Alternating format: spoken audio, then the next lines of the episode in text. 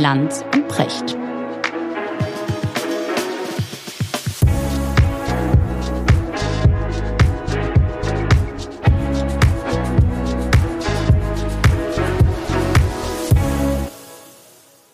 Schönen guten Morgen, Richard. Guten Morgen, Markus.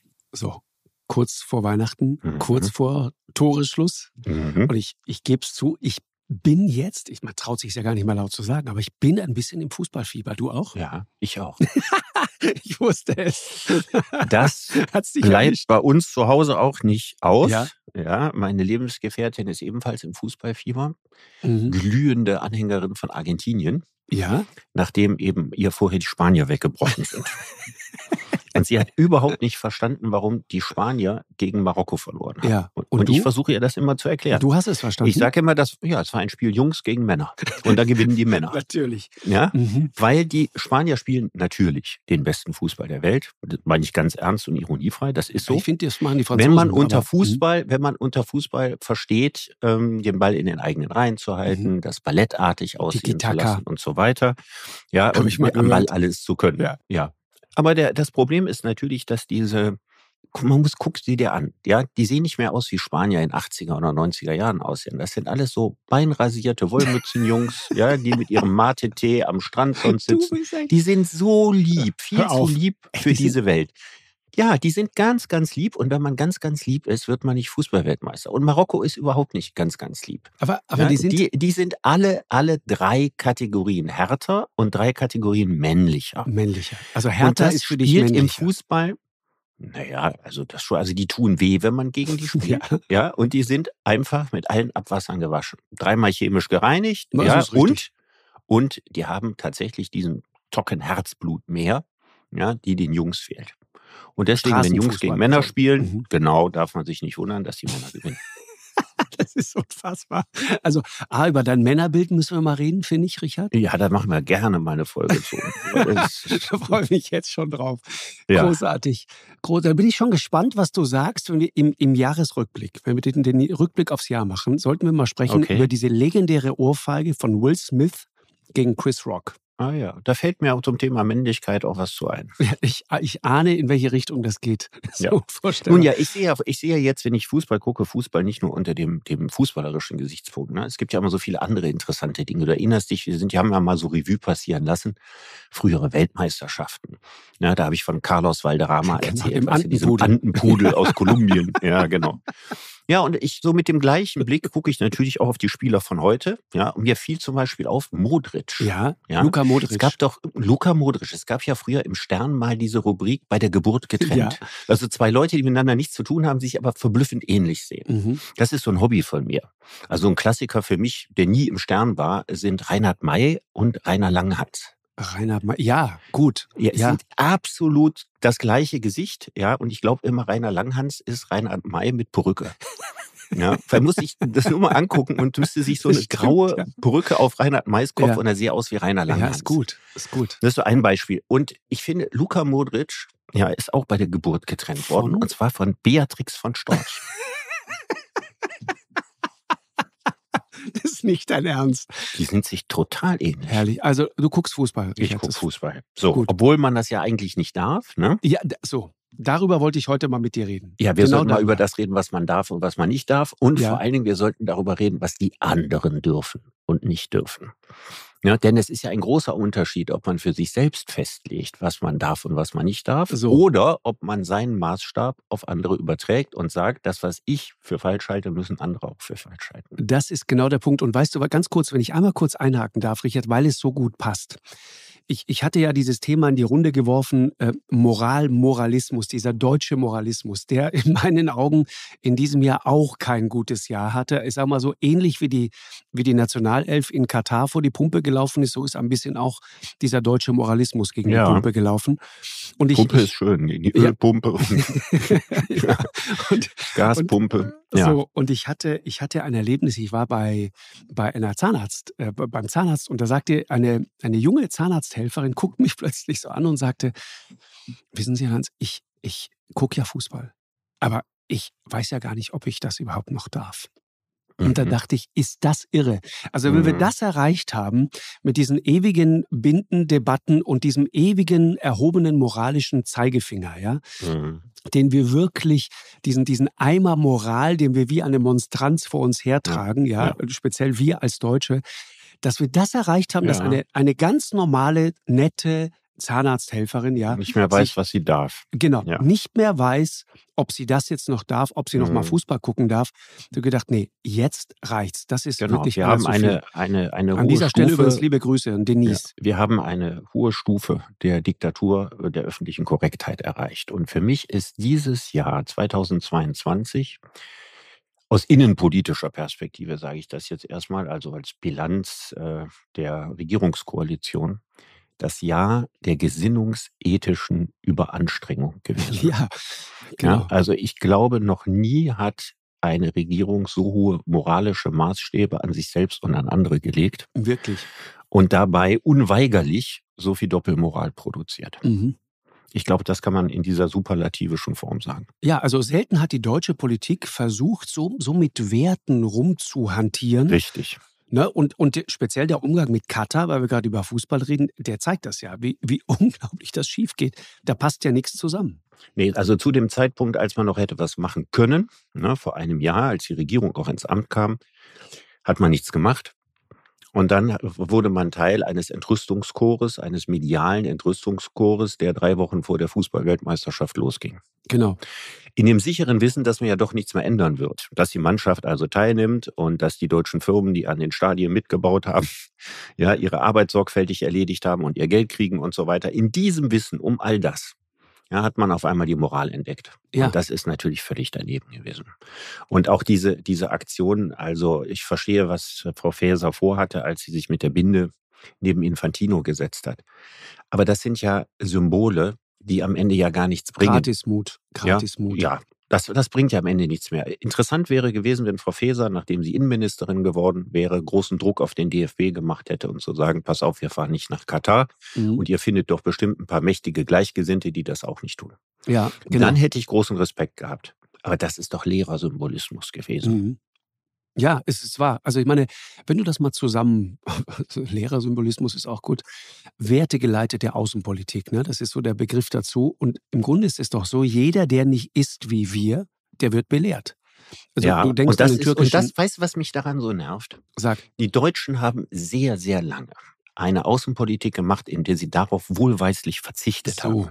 Und zwar aus folgendem Grund. Ja, der böse Satz am deutschen Wesen soll die Welt genesen, hatte sich im Dritten Reich auf das Perverseste korrumpiert. mhm. Und danach hat man in diplomatischen, außenpolitischen Angelegenheiten versucht, den, äh, das Thema Werte so klein wie möglich zu machen und nicht mit Werten zu missionieren. Und nun ist das ja immer so, wenn irgendein Ereignis lange her ist und jetzt kommt die, die, kommen die Enkel der Kriegsgeneration, dann fadet das irgendwann aus. Dann verblasst diese Erinnerung daran und im gleichen Maße sind wir jetzt schon wieder Moralweltmeister geworden, die wieder jedem erklären und belehren, wie er zu regieren hat und Ja. so weiter. Das scheint eine unausrottbare deutsche Krankheit zu sein, die im Augenblick ein, ein, eine Vehemenz angenommen hat. Ja, total. Ja, wo man sich sagt, haben die kein Korrektiv mehr? Mhm. Ja, Ja, es ist- sie, Die, die, die, die, also wir hatten doch den schönen Begriff, den Doppelwumms. Ich würde nochmal einen draufsetzen in Sachen Moral. Ich würde von Doppelmoral sprechen. Wir sind Doppelmoral-Weltmeister. Ich meine, wenn du dir das mal nochmal, wenn man sich das mal auf der Zunge zergehen lässt, ja, was ist in diesem Jahr alles passiert? Der türkische Außenminister wird auf offener Bühne von unserer Außenministerin gemaßregelt, bis ihm der Kragen platzt. unsere Außenministerin bringt es fertig, China zu drohen. Für Ja, den zum Fall, Beispiel. dass sie irgendwas mit Taiwan machen.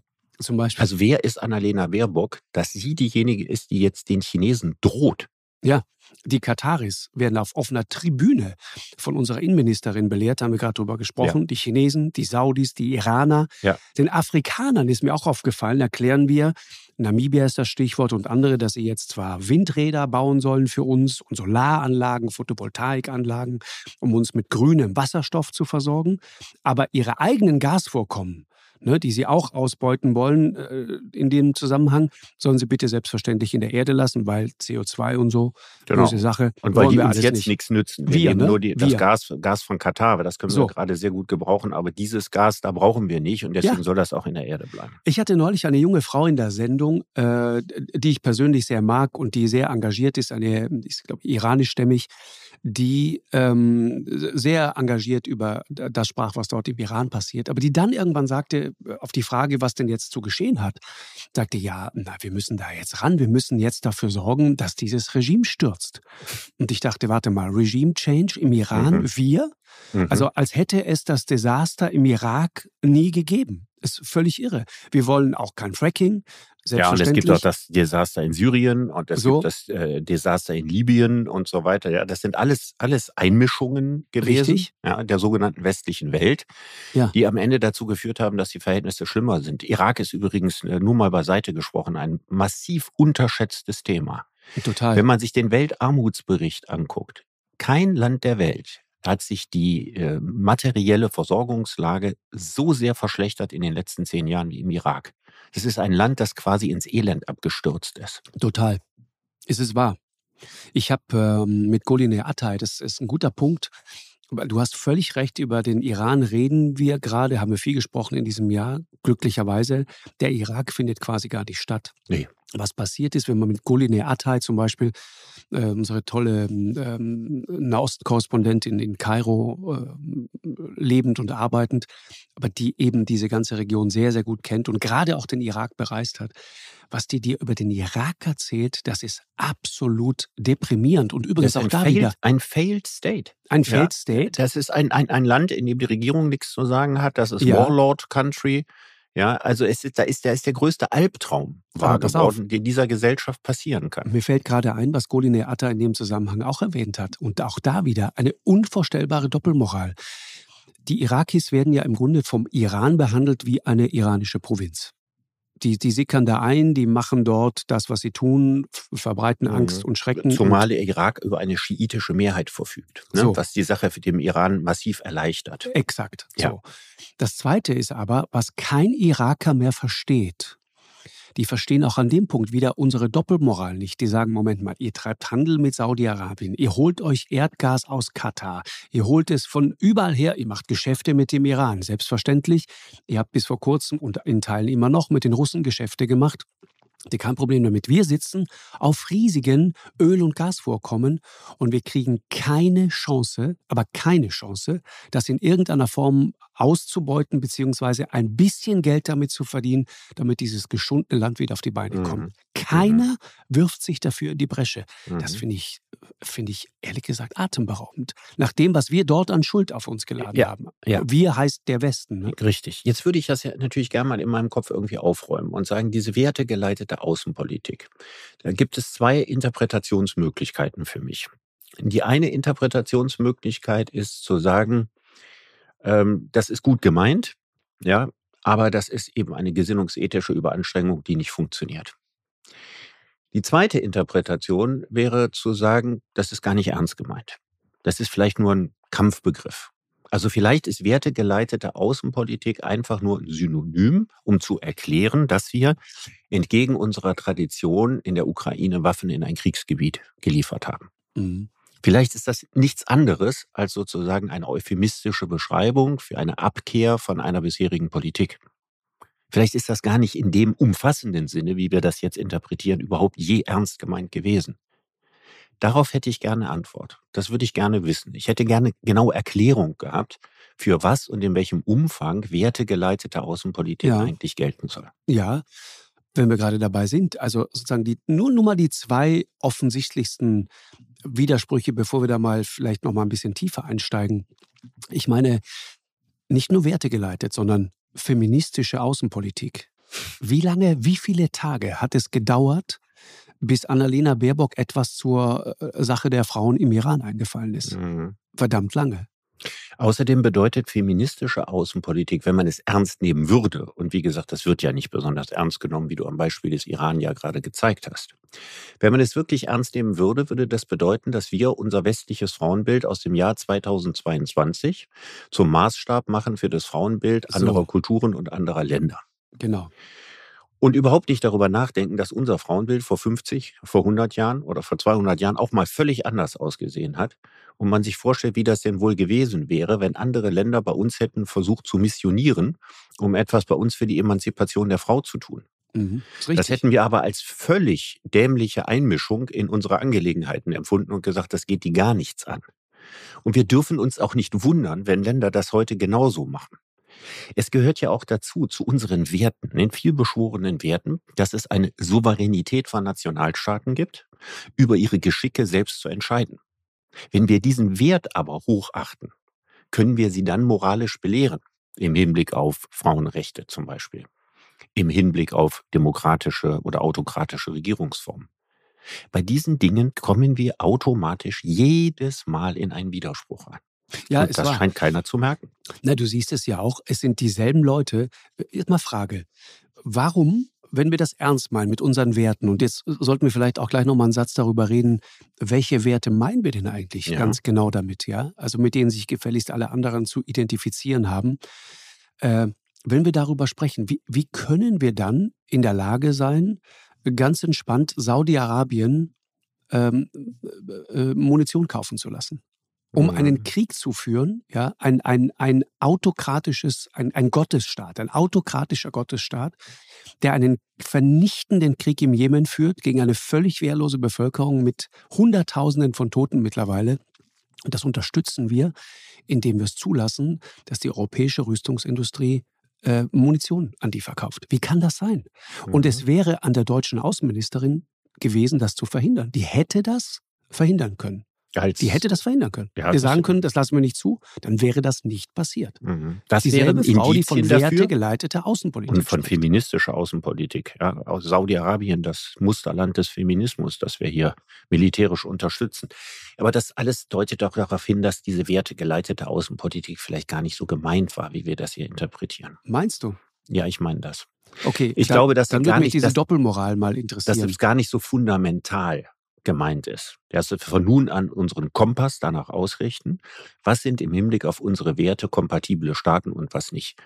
Der Nachteil wäre nämlich, es blieben relativ wenige Staaten übrig, vor allen Dingen all diese Staaten, wo wir Rohstoffe herbeziehen, von denen blieben ganz, ganz wenige am Ende übrig. Und deswegen kann ich mir nicht vorstellen, dass das je in diesem Sinne überhaupt ernst gemeint war. Aber trotzdem überleg dir das mal. Ende September genehmigt der Bundessicherheitsrat die Lieferung von Munition für Eurofighter-Jets nach Saudi-Arabien. Das ist irre, um, um in Jemen Menschen und zivile Ziele zu bombardieren. Mhm. Und Baerbock hat diese Entscheidung nicht aufgehalten, obwohl sie es gekonnt hätte, sondern sie hat es einfach durchlaufen lassen und sagt dann hinterher, äh, das musste man leider so machen, weil sonst würden arme Kinder in Deutschland leiden. Arme Hast Kinder in Deutschland? Nein, das habe ich ja. nicht gehört. Das war, das war ein interessanter Zusammenhang. Also lieber sollen arme Kinder im Jemen sterben, als arme Kinder in Deutschland leiden. Habe ich das richtig auf, verstanden? Hast du richtig verstanden, ja. Und die, und die Begründung auf dem Parteitag war das, wurde sie dafür abgefeiert. Die Begründung war, wenn Deutschland aus diesem gemeinsamen Rüstungsprojekt mit dem Eurofighter aussteigen würde, dann müsste es mehr Geld für Rüstung ausgeben, das dann bei der Kindergrundsicherung fehlt. Ja, Darauf musst du mal kommen das ist äh, perfide. Das kann ja, man nicht anders sagen. Das Aber das erlebst du im Moment ständig.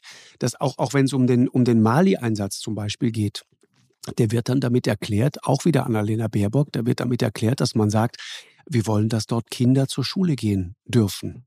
Mhm. Aber der Mali-Einsatz, wenn, der ist nicht dafür da, um Schulwege zu sichern, sondern der ist dafür da, Islamisten in ihre Schranken zu weisen. Ja. Warum, warum auch da wieder? Ne? Es ist doch wunderbar, wenn der schöne Nebeneffekt ist, dass Kinder zur Schule gehen können. Das ist wunderbar. Niemand hat etwas dagegen. Aber warum? Das mit den Kindern hat eine lange Tradition. Also so, man hat, die Grünen hat man damals gewonnen für die Einsätze im Afghanistan mhm. indem man ihnen nicht gesagt hatte, was natürlich auch eine große Rolle spielt, geostrategische Bedeutung Afghanistans als landgestützter Flugzeugträger in dieser, diesem Drehkreuz quasi, ja, zwischen einmal Russland und Iran und Türkei und so weiter, ne?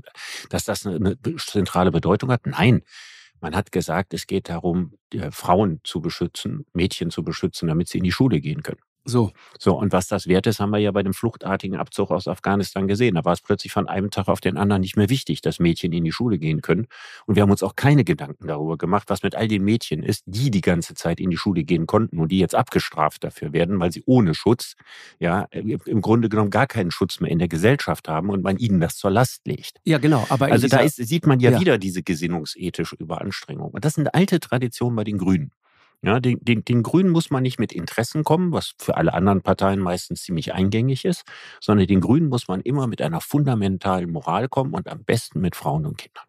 Das meine ich. Du, also leidende Kinder, weinende Kinder, die, die, die Träne, die aus dem Kinderauge läuft, das ist so das Mindeste, was du brauchst, äh, um, um dann die Dinge zu begründen, die du gerade mhm. machst. So ist Und das, finde ich, das finde ich ehrlich gesagt Hanebüchen, das geht so nicht. Aber in diese Sackgasse kommst du natürlich in diese Ecke, wenn du alles immer moralisch auflädst. Ne? Du, ja, wir Moral brauchen, ist wir brauchen unteilbar. Ne? Gesinnungsethische Abrüstung aus mehreren Gründen. Also einen wichtigen Punkt haben wir ja jetzt angesprochen. Das ist, weil man dann automatisch Doppelmoral produziert. Man kann keine äh, moralische Außenpolitik machen, die unangreifbar ist, die vollkommen wertebasiert ist und so weiter. Dann würde Deutschland als ein Land, das äh, mit sehr vielen Ländern in der Welt handelt und selber über sehr wenig Rohstoffe verfügt, Sie weiß, aber dringend braucht, Richard, überhaupt Richard, nicht mehr existieren. Richard, wenn wir das eine Sekunde ernst nehmen würden, Nein, dann würden wir heute kein einziges Teil mehr von irgendwoher beziehen. Weil ja. irgendwo, in irgendeinem Produkt ist immer irgendetwas drin aus einem problematischen Land. Wenn Richtig. wir das nur für eine halbe Sekunde ernst nehmen würden, dann wäre heute Feierabend mit Lieferketten. Ja. Ende. Ja. So einfach also, ist Ja, also äh, deswegen zwingt das Ganze zur Doppelmoral. Und das Zweite ist natürlich das philosophisch noch spannendere Thema. Und das ist sozusagen, worin besteht unsere moralische Lizenz, andere Länder zu moralisieren? Das ist auch eine wichtige Frage. Ja, das ist das, was ich vorhin sagte. Also es gibt ja immer, wenn, wenn wir China kritisieren, dann sagen die Chinesen immer, ja, das ist Einmischung in innerchinesische Angelegenheiten. Das ist es ja auch, aber wir Klar. sagen, ja, aber es ist berechtigte Einmischung, weil zum Beispiel, was wir mit den Uiguren da fürchterliches machen, oder die gesamte Entwicklung Chinas mehr und mehr zu einem Polizei- und Überwachungsstaat, dass wir uns da Sorgen machen, Menschenrechte und so weiter. Die Frage ist nur, dass wir da ein moralisches Unbehagen haben, geschenkt. Ist, werden wir erfolgreich sein damit, dass wir die Chinesen belehren? während wir gleichzeitig unsere ganzen Mittelständler und unsere Firmen ja eine Stunde nachdem die Menschenrechte angesprochen sind, all die Verträge unterzeichnen, die wir für unsere Wirtschaft dringend brauchen. Da, da, da, denken doch die Chinesen jedes Mal, warum ziehen die hier so ein Theater ab? Mhm. Die glauben sich doch selbst nicht. Das ist doch eigentlich nicht das Ziel solcher Belehrungen. Markus, besteht nicht darin, irgendetwas in China zu verändern. So, das ist Sondern das Ziel dieser Belehrung bedeutet, innenpolitisch zu punkten. Das ist der Punkt. Das ist die Botschaft nach Hause. Natürlich. Genau. Und das weiß, wissen die Chinesen auf der anderen Seite ganz genau. Ja, ja, ja. Äh, ja, die wissen, das ist jetzt der Schmuh für die Kameras, um innenpolitisch gut dazustehen, weil man wieder Geschäfte mit China macht. Ja, ich, ich, Jürgen Trittin hat bei uns die schöne Geschichte erzählt. Äh, Gerd Schröder, Staatsbesuch in China. Und als ähm, die ganze Sache gelaufen ist, ganz viel Palaver über Wirtschaftsbeziehungen und so weiter, große Geschäfte, Milliardendeals eingetütet, sagt er dann zu seinem Pressesprecher, übrigens, gibt doch an die DPA raus, dass wir jetzt hier auch über Menschenrechte und so weiter gesprochen haben, damit das in der Tagesschau läuft. Mhm. So, aber nichts ist darüber geredet worden, sondern mhm. es war mhm. einfach nur Bestätigung dessen, was du gerade sagst, fürs heimische Publikum. Mhm. Es ist ja auch, es ist ja auch interessant, weil du vorhin gerade sagtest, ähm, wir Deutsche, äh, woher kommt das, dass wir glauben, die Lizenz sozusagen für, für Moralvorstellungen in der ganzen Welt zu haben, ja, die, mhm. äh, die, die, die Lizenz für diese moralische Lufthoheit. Weil wir die moralischen, äh, moralischen Menschen der Welt sind. 80 so. Millionen hochmoralische Menschen. Genau, aber weißt du, weil du gerade sagst, das kommt natürlich natürlich aus unserer Geschichte. Auch da wieder Annalena Baerbock. Denk mal an die Ukraine. Ähm, Annalena Baerbock hat vor dem Krieg Waffenlieferungen an die Ukraine abgelehnt. Mit welcher Begründung? Wegen unserer historischen Verantwortung. Das ist die größte moralische Keule, die du in Deutschland schwingen kannst. Genau. Und dann wurde die, die gleiche Formulierung benutzt für Waffenlieferungen. Ja, pass auf. Dass wir wegen auf. der genau. historischen genau. Verantwortung, ja, wegen der Verbrechen der Wehrmacht in der Ukraine jetzt Waffen ja. liefern müssen. Ja, und zwar deswegen, weil sie dann, also auch da auf dem Parteitag, hat sie dann ja einen 180-Grad-Schwenk hingelegt und hat dann erklärt, sie hätte in Warschau eine Überlebende aus dem Warschauer Ghetto getroffen Und diese Frau habe ihr gesagt, sie habe sich damals mit einer Waffe verteidigt. Und jetzt sei es eben an Baerbock sozusagen, Verantwortung zu übernehmen, auch in Bezug auf die Lieferung von Waffen. Das heißt, erst muss die Vergangenheit als Argument gegen Genau. und, und dann, dann als Argument für herhalten. Richtig. Und wenn du das so hörst und weißt, okay, an dem Punkt stimmt mit der Argumentationskette irgendwas nicht, da, da funktioniert einfach die Glaubwürdigkeit nicht. Also Aber das Problem die Glaubwürdigkeit stimmt in beide Richtungen nicht. Ne? Genau. Also ich glaube nicht, dass die Grünen allein wegen der historischen Verantwortung dagegen waren und ich glaube auch nicht, dass sie aufgrund der historischen Verantwortung heute für Waffenlieferungen sind. Genau. Nein. Nee, das, ich finde Anton Hofreiter hat es gut erklärt. Der sagte immer, es hat was mit Menschenrechten zu tun. Und das ist für mich eine, eine, eine konsistente Begründung an dem Punkt. Ich wollte nur noch auf was anderes hinaus. Warum, Richard, ist es deiner Meinung nach so, dass dieser ja, dieser wirklich dieser deutsche Moralismus, wie ihn viele auch mittlerweile nennen, und Moralismus ist kein positives Wort, dass der so um sich greift. Ah, jetzt damit kommt ein schönes Thema, ja. Ja, sag mal. Ja, warum? ich, ich glaube. Also, warum? Weil, weil es so jetzt mal meine, ist, weil du immer recht hast, wenn du in der moralischen Ecke auf dem Thron sitzt und sagst, ja. Freunde, es ist doch aber so und so. Moral, Moral ist ja unteilbar. Moral ist nicht verhandelbar. Wenn du die Moralkeule schwingst, dann musst du über nichts mehr diskutieren. Dann ist alles klar. Dann sag, hallo, das ist äh, moralisch. Das siehst du ja wohl ein. Also dann ich glaube, dass es unter anderem die Folge antiautoritärer Erziehung ist. Also, ja, ja, also Kinder werden heute im Vergleich zu der Art und Weise, wie Kinder vor 50 Jahren und in den Jahrhunderten davor erzogen wurden, natürlich viel antiautoritärer erzogen und sehr früh nach ihrer Meinung gefragt. Ne? Also schon mit drei Jahren müssen die entscheiden, ob die lieber Erdbeerbrei oder Bananenbrei haben wollen und so weiter. Ne? Das führt dann dazu, dass sie dann mit 17 in der Bäckerei vor dir stehen und sagen, ähm, ich hätte gern das so und so Brötchen. Äh, ist da, ist da, äh, ach, da ist Schinken drin. Nee, nee, ich hätte gerne, äh, haben Sie, äh, sollst du so, ne? Dass man nachher keine Entscheidung mehr treffen kann, mhm. weil man immer genau. gewohnt ist, sich alles Mögliche auszusuchen. So, es bedeutet aber auch, was ja eigentlich schön ist, dass Kinder zu einem sehr frühen Zeitpunkt mit ihren Meinungen ernst genommen werden. Das ist ja neu in der Geschichte der Menschheit. Menschheit. Ja, weil früher war das nicht so. Ne? Also was, was, was Kinder irgendwie weltanschaulich, moralisch und so weiter dachten, war völlig egal. Entscheidend war, was die Erwachsenen dachten und die Kinder sollten gefälligst das Gleiche denken. Heute ist es so, Kinder werden viel schneller mündig und werden viel eher ernst genommen. Das ist erstmal eine gute Sache. Mhm. Das führt aber auch dazu, dass sie sich zu einem sehr frühen Alter bereits für moralisch kompetent halten. Mhm. Ne? Und zwar auf Maßgabe einer gefühlten Moral. Jetzt würde ich diesen Satz gerne nochmal wiederholen. Jetzt kommen wir auf einen echt interessanten Punkt gerade. Ja, Erzähl also aufgrund, ja. auf Basis einer gefühlten Moral. Ich finde das aber so. Ne? Also das moralische Gefühl, das entscheidet darüber, was gut und falsch ist. Und nicht extreme Sachkenntnis, lange Beschäftigung mit einer Angelegenheit, vom Ende her das Ganze zu denken und so weiter. Diese Dinge spielen keine große Rolle. Und wenn man darin frühzeitig bestärkt wird, ja, dass mein moralisches Gefühl ausreicht, um meine Position zu achten. Mhm. Dann haben wir am Ende ein Land, das aus lauter Menschen besteht, das ständig moralisch entscheidet und sich darin auch nicht mehr kritisieren lässt. Und auch nicht glaubt, eine gewisse Expertise zu haben, um moralisch mit holzhackerischer Sicherheit Urteile zu fällen. Und wenn das deine Wähler sind, dann darfst du dich nicht wundern, dass du das auf ähnliche Art und Weise in der Politik dann auch wiederfindest. Das heißt also, der deutsche Moralismus ist auch die Folge eines Moralismus in der Gesellschaft. Hm, ganz sicher. Und nicht etwas, dass die deutsche Politik hier viel mehr mit Moral agiert, als die Leute auf der Straße das tun oder zu Hause. Mhm. Ich denke, über diesen Punkt müsste man zumindest nachdenken. Das ist keine totale Erklärung. Gibt da vielleicht auch ein paar spezielle deutsche Traditionen. Aber es spielt eine große Rolle. Das moralische Gefühl reicht aus, um Recht zu haben. Ja, diese moralische Überlegenheit, ne? Die, die aber, und das hat dieses Jahr ja gezeigt, wenn du allein nur, wenn du an Katar denkst. Also ich meine, Flüssiggas aus Katar, äh, äh ja, sehr gerne aus den USA auch sehr gerne. Fracking in Deutschland auf gar keinen Fall. Vom autoritären Präsidenten in Kasachstan, äh, ja, doch, nehmen wir. Von den äh, Kettensägen-Experten aus Saudi-Arabien, äh, ja, auch. Den liefern wir notfalls auch die Munition für ihre Eurofighter und so weiter.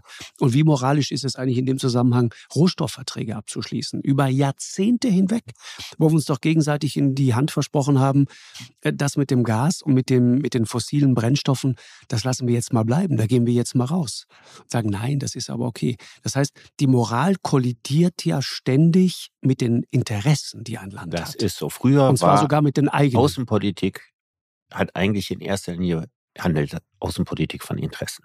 Mhm. Es geht um Interessen und es geht um die moralische Verbrämung von Interessen. Also Helmut Schmidt lebt ja nicht mehr. Ne? Aber wenn man den gefragt hätte, geht es in der Politik um Moral oder um Interessen, ne? dann hätte er sauber belehrt darüber, ja, dass es nicht um Moral geht. Ne? Also ich denke, Schmidt war der Überzeugung, dass Moral in der Außenpolitik so viel verloren hat wie Doping im Sport. Sondern dass es darum geht, wohlverstandene Interessen abzusichern und durchzusetzen. Und das ist eigentlich auch das, was hinter den Kulissen die ganze Zeit passiert. Genau. Ich glaube einfach nicht, dass es ernsthaft um Moral geht. Ich glaube, dass es Politiker gibt, die in dem Moment, wo sie moralisch reden, sich selbst glauben und sich selbst in Rührung reden können. Mhm. Ich glaube aber, dass es im Hintergrund und äh, Politiker entscheiden sowas ja auch nicht alleine. Es sind ja auch Staatssekretäre, die die ganze Arbeit machen und, und, und, und Leitlinien ja, und so ja. weiter. Ja, dass es da überhaupt nicht um Moral geht. Aber ich glaube, wir werden ein bisschen mit Moral veralbert.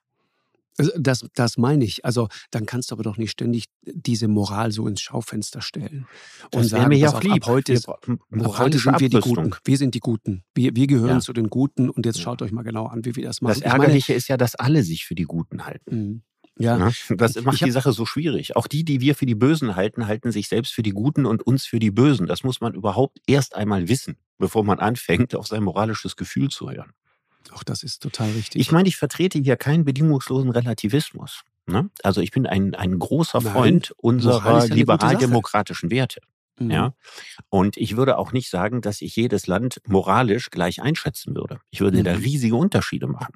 Ja, ich bin froh, in Deutschland zu leben und nicht in Katar und nicht in Russland und nicht in Saudi-Arabien. Und ich könnte jetzt wahrscheinlich 90 Prozent der Welt aufzählen. Und ich könnte das neben dem Wohlstand auch mit den Werten, mit der Demokratie, mit demokratischen Institutionen und so weiter begründen. Ja.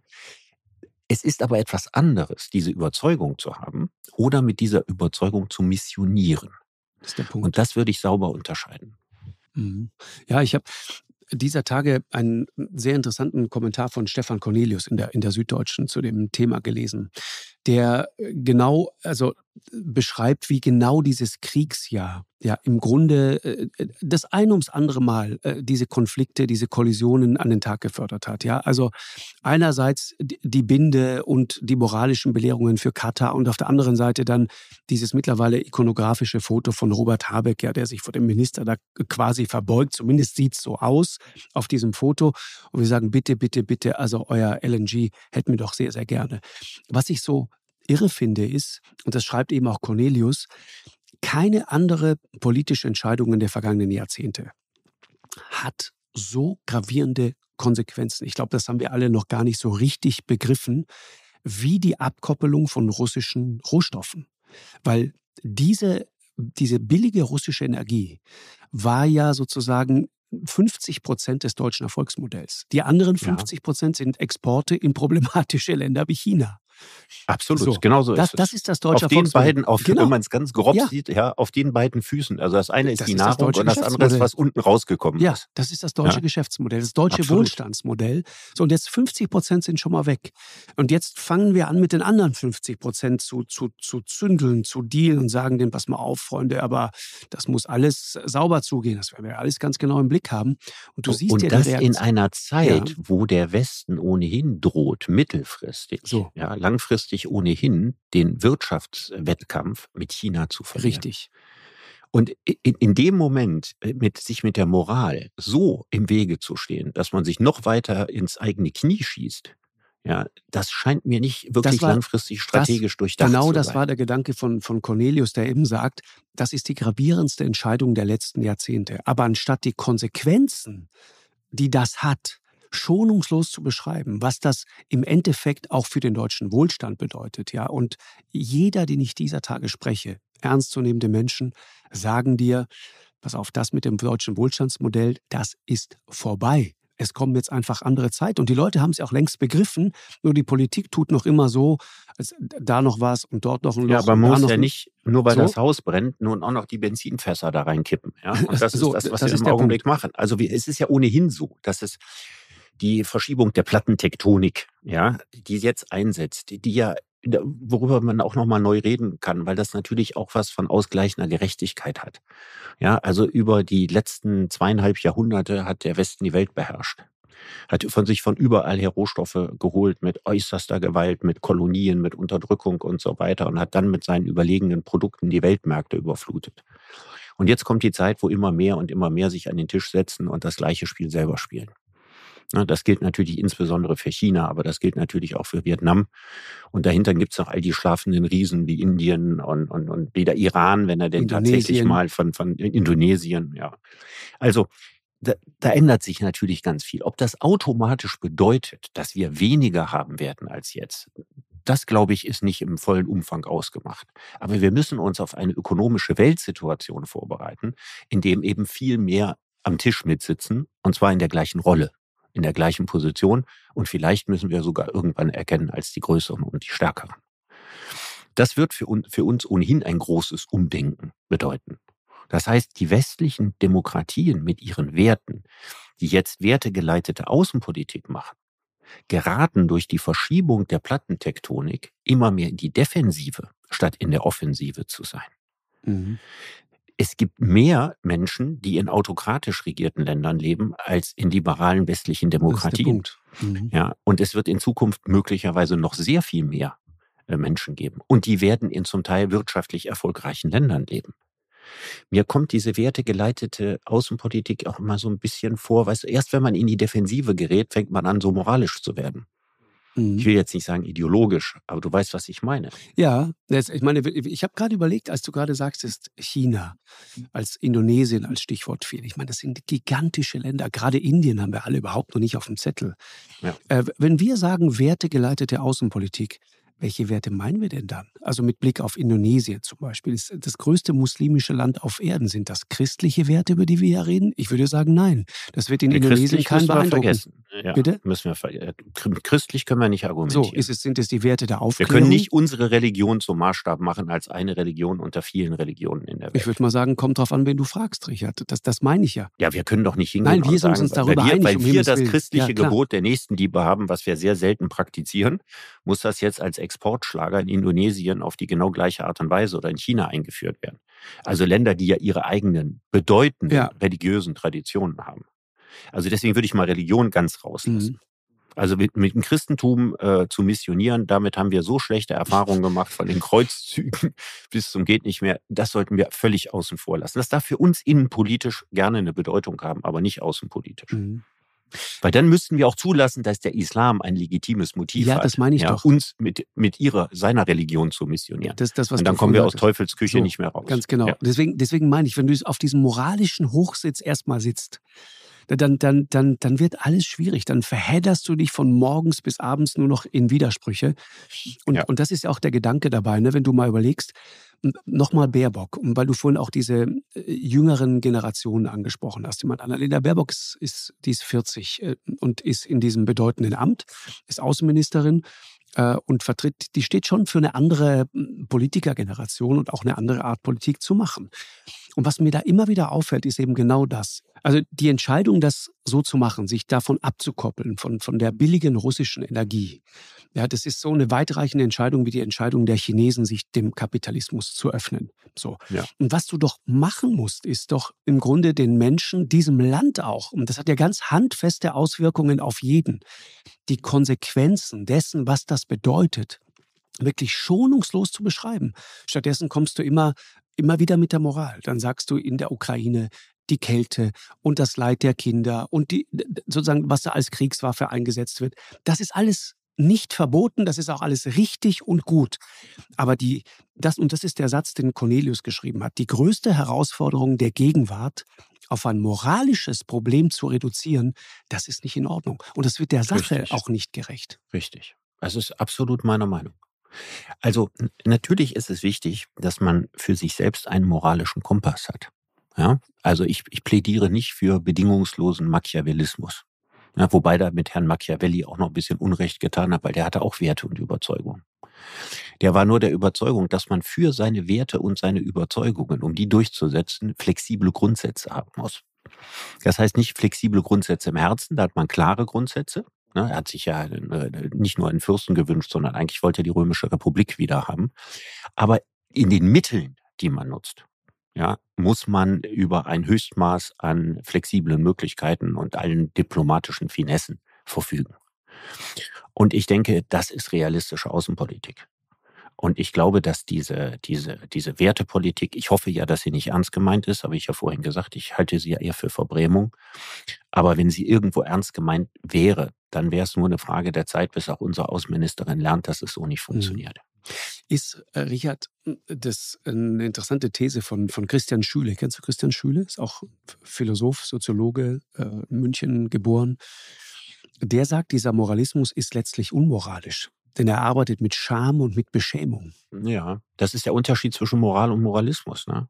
Also es ist gut, ethische Überzeugungen zu haben. Ja, aber wir unterscheiden mal Ethik und Moral. Also Ethik ist die Haltung, die ich habe. Ja? Mhm. Und Moral ist die, das konkrete Hineingießen dieser Haltung in Sitten und Normen. Und Moralismus ist, diese Sitten und Normen zum Maßstab für alles zu machen. So, und da müssen wir ganz klar sagen, ethische Haltungen sind was Großartiges. Ohne Moral kann Gesellschaft nicht auskommen, aber sie darf nicht doktrinär werden. Und Moralismus ist immer und zu jedem Zeitpunkt falsch. Mhm. Cornelius, deswegen ist das so ein gutes Stück, weist auch in dem Zusammenhang nochmal auf ähm, Tucholsky hin. Das ist total interessant, der ja ein sehr friedliebender Mensch war und der angesichts des, des aufkommenden Nationalsozialismus vor moralischer Überheblichkeit warnte und sagte, nichts als Pazifist zu sein. Das ist ungefähr so, wie wenn ein Hautarzt sagt, ich bin gegen Pickel. Das mhm. hilft gegen gar nichts. Mhm. Das stimmt auch. Ich habe ich hab dieser Tage mit, mit Wolfgang Schäuble gesprochen. Das war sehr interessant. Er hat in seinem, in seinem letzten Buch, glaube ich, Grenzerfahrungen heißt es, sehr lesenswert, weil, weil vieles, was er da beschreibt, das ist äh, ein Jahr vor dem Krieg entstanden, er liest sich wirklich wie eine düstere Prophezeiung und er, er sagt, wie viel von unserer Moral sind wir bereit zu opfern für unsere Sicherheit? Also will sagen, mhm. immer nur auf der moralisch sicheren Seite zu sein und zu sagen, naja, also wir sind auf jeden Fall gegen Waffenlieferungen, wir sind gegen Rüstungsindustrie, wir bauen selbstverständlich keine Panzer. Das äh, ist eine Frage, die wir verhandeln müssen. Wie viel ist unsere Sicherheit uns das am Ende wert? Genau, das ist die eine ja? Frage. Und die zweite Frage ist, wie viel Moralismus wollen wir uns leisten auf Kosten von Wohlstandseinbußen? Zum Beispiel, genau. Auch das, das ist eine spannende Frage, weil man nämlich sehr schnell davon ausgehen geht, wenn die Wohlstandseinbußen sehr groß werden. Mhm dann werden nicht die friedlichsten, nettesten und ausgewogensten Parteien die stärksten in diesem Land werden. So ist es. Ja, und wenn ich diese ganzen Konsequenzen mir dann auch noch vor Augen führe, was dann innenpolitisch alles los ist, wenn der Wohlstand schwindet, unter anderem aufgrund eines aus meiner Sicht falsch verstandenen Moralismus, das muss man ja auch alles mit in die moralische Waagschale werfen. Ja, also wenn man einmal mit Moral anfängt, dann hat man ja nicht nur Handlungen, sondern man hat auch Folgen von Handlungen, Ergebnisse und wieder Folgen von Folgen und Folgen von Folgen von Folgen. Da gibt's dieses schöne, schöne philosophische Wort der kontingenzdiversifizierten Nebenfolgekonflikte. Ja, das ist der ganze Scheiß, den man sich einhandelt, weil man etwas will und den man nicht vorausberechnen kann. Genau. Und je moralischer man agiert, umso mehr kontingenzdiversifizierbare Nebenfolgekonflikte kommen dabei raus. Sag nochmal. Kontingenz, diversifizierbare Nebenfolgekonflikte. Ja, spannend. Das, das, ähm, ich, ich sag's mal anders. In der, in der Regel besteht eigentlich die Wahl in der Realpolitik zwischen zwei Übeln, ne? Wenn du das so beschreibst. Also, es ist das, gar nicht das so, dass es ein Gut und ein Böse gibt. Das ist ja das, was mich daran so stört. Das ist eine binäre ja Ethik, so, ne? eine, eine mhm. zweistellige Ethik. Es gibt ja. nur Schwarz und Weiß. Ja, genau. Ja, und darüber haben wir ja schon mal innenpolitisch ganz viel geredet, dass die Grautöne aus der Gesellschaft und aus den Debatten verschwinden. Und ich meine, das ist das Gegenteil von Diplomatie, ist schwarz und weiß. Genau. Diplomatie ist die Kunst, auf der Klaviatur der Grautöne zu spielen. Ja, und das darf kein Staat um seiner Existenz und seines wirtschaftlichen Erfolges wegen aufgeben. Aber ich finde diesen Gedanken so gut. Also es ist noch nicht mal Realpolitik, das siehst du am Beispiel Katar, Robert Habeck, der sich da quält mit seinem Staatsbesuch und andere oder die Frage äh, Scholz in China und so, ja. Es ist noch nicht mal die Wahl zwischen Schwarz und Weiß, die Wahl zwischen dem einen Guten und dem anderen Besseren. Nee, sondern, zwischen Schwarz und Schwarz. Exakt. Es ja, ist die Wahl ist so. zwischen zwei Übeln. Ja, und ja. darin bewegt sich Politik. Gas aus Russland und Gas aus Katar so. ist, ist die, genau die Wahl zwischen Schwarz und Schwarz. Und das ist interessant, weil, weil, weil das dann bedeutet, dann sollten wir doch mal aufhören, das ständig als Moral zu verkaufen, sondern sollten wir doch einfach sagen, pass auf, Freunde, Moral ist hier nicht. Wir, wir fänden es theoretisch alles gut und schön und wo es geht, machen wir es auch. Aber in Wahrheit reden wir hier von Interessen. Und dann hast du dieses ganze Thema nicht mehr. Dann sagst du, okay, dann nehme ich das kleinere Übel und nicht das größere Übel. Aber das dient jetzt meinem Interesse. Ja. Schlicht und ergreifend. So ist das. Moralische Abrüstung, wir sind uns einig. Ja. ja. Also Ideale und Moral ja, sind das beste Mittel, um das große Loch zu füllen, was man Glaubwürdigkeit nennt. Ja, das heißt also, wenn man das Gefühl hat, dass man keine klare Haltung oder Linie hat, dann versteckt man sich hinter moralischen Werten und Prinzipien. Und je weniger man an seine eigenen Werte glaubt, ja, umso stärker missioniert man im Regelfall damit. da ist, ist da ist ganz, ganz viel dran, weil jemand, der wahr. sich seiner Sache ganz, ganz sicher ist, mhm. der muss auch nicht missionieren. Du meinst, die eifrigsten Prediger im US-Fernsehen haben meistens die tiefsten Den meisten ja. Dreck am Stecken, da bin ich ziemlich, ziemlich sicher. Wer, wer, schon, wer schon anfängt, mit Schaum vor dem Mund zu predigen, mhm. bei dem weiß man schon, da steckt irgendein tiefes Problem hinter. Wahrscheinlich ist das so. Und darf ich die nochmal abschließen, weil mich dieser Gedanke äh, nicht loslässt, Richard. Du hast das vorhin so nebenbei erwähnt. Ist das eine Generationenfrage? Ja, also die, die Generation heute ist mit Sicherheit sehr viel moralischer als frühere Generationen. Mir fällt das auch auf. Und junge ich Leute würde das sehr, nicht sehr einfach nur, ich würde das nicht einfach nur verdammen. Ja, nein, nein, wir haben ja schon mal, als wir über, über, über die letzte Generation gesprochen haben, eins festgelegt. Also, äh, wer nicht moralisch ist, wenn er jung ist, ja, wer diesen, wer diese, diesen Feuer, dieses Feuer nicht in sich spürt, die Welt zu einem besseren Ort zu machen, der ist eigentlich für die Gesellschaft verloren. Und deswegen finde ich das auch gut und richtig. Und die ganze Kunst des Lebens besteht darin, diesen Funken weiter in sich zu bewahren. Mhm. Aber all die Fehler, die man macht, wenn man den brachial ja, zu einer großen Flamme macht, die muss man eben vermeiden. Das heißt also, die Kunst des Lebens besteht darin, dass irgendwann die Klugheit zur Moral kommt. Und das bedeutet nicht, die Moral aufzugeben. Aber es bedeutet, die Moral nicht mehr vor sich herzutragen. Ja, das ist richtig. Und würde gerne noch was hinzufügen was du ja häufig siehst, und das erlebe ich auch häufig bei den Leuten, die ich so treffe, die haben ja alle mal so angefangen. So als junge Moralisten, ja, die wirklich das Gute in der Welt wollten. Und sie enden dann aber so häufig als zynische alte Säcke. Mhm, das stimmt. Und das ist, dann ist mir der junge Moralist lieber als der zynische alte Sack. Äh, ich glaube auch. Also lass, ja, lass, lass, lass, lass also das geht mir ganz genauso. Also der zynische alte Sack, ja, an den Lavrovs dieser Welt. So, das meine ich. Genau den wird, wird, wird die Welt mit Sicherheit nicht genesen. Ja, ja. Also diesen, deswegen sage ich ja, den moralischen Funken muss man sich bewahren. Mhm. Ja, und einen ethischen Kompass im Leben braucht man auch. Ja, aber lass ja, uns doch Aber die Klugheit, ja. ja, die hilft einem ja auch zu lernen, wann man den richtigen Gebrauch von Moral macht, wie man Moral situativ am richtigsten einsetzt wann sie besonders angebracht ist und wann vielleicht weniger. Und diese Klugheit muss zur Moral kommen. Das moralische Gefühl alleine reicht für ein Leben nicht hin. Äh, genau, und ich würde gerne noch hinzufügen, ich sag mal so, zur, zur Moral ist gerade in diesem vergangenen Jahr aus deutscher Sicht häufig auch so ein, eine gefühlte, ich glaube, viele um uns herum haben das so wahrgenommen, so eine gefühlte Arroganz gekommen. Diese moralische Überheblichkeit. Mhm. Und ich glaube, wir, wir, wir täten gut daran, da mal ein bisschen abzurüsten und uns fürs nächste Jahr einfach mal eine Runde Demut zu verordnen. Das finde ich klingt gut. Ich finde, unser Vorsatz fürs nächste Jahr sollte sein, dass wir zwei keine zynischen alten Säcke werden ja, genau. und uns hoffen, ja, dass sowohl wir wie die Welt um uns herum ein klein bisschen demütiger wird. Ja, wir inklusive übrigens. Wir inklusive. Ja, Richard, ich danke dir sehr. Ich danke dir auch. Spannend, Markus. hat Spaß gemacht. Danke. Ja, super. Eine Produktion von M2 und Podstars bei OMR im Auftrag des ZDF.